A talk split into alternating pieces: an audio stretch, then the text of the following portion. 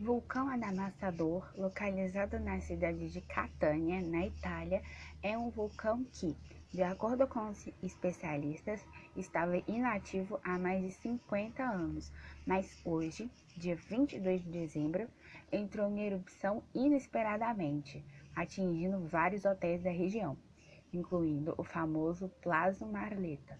Nessa época do ano, a Itália fica lotada de turistas, portanto, os hotéis estavam cheios, causando infelizmente a morte de 1.203 turistas e moradores da região, além de 257 feridos.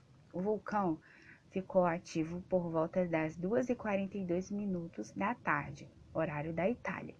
Especialistas estão tentando descobrir o motivo dessa reativação inesperada do vulcão.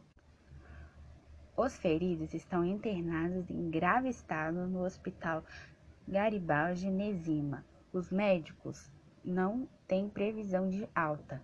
Parentes dos falecidos estão em prantos, exigindo uma explicação do porquê o vulcão ficou ativo novamente.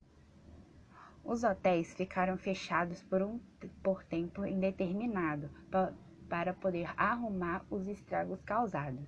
Por enquanto, só recebemos essas notícias das autoridades de Catânia.